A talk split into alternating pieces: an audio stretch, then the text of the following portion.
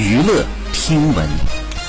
关注娱乐资讯，一月二十九号，根据台湾媒体报道说，向太斥资一点四亿元人民币，在台北买下了一套约九百平的豪宅，豪宅含两个车位，买卖时间是二零二零年的十二月二十五号，也就是小孙女出生的两个月后。据悉，二零二零年十月十二号，向太特意在当地成立了公司，准备以公司名义买房，这样一来，房屋的所有权就不属于个人，而是属于公司的资产。据悉，郭碧婷生女后，一直有消息指，向太为了奖励儿媳妇儿，不但送上了台北的一块地皮，还在北京、台北两地呢各买了一套豪宅送给儿子儿媳。对此，向太和郭碧婷都没有公开否认，似乎默认了消息。好，以上就是本期内容，喜欢请订阅关注，持续为您发布最新娱乐资讯。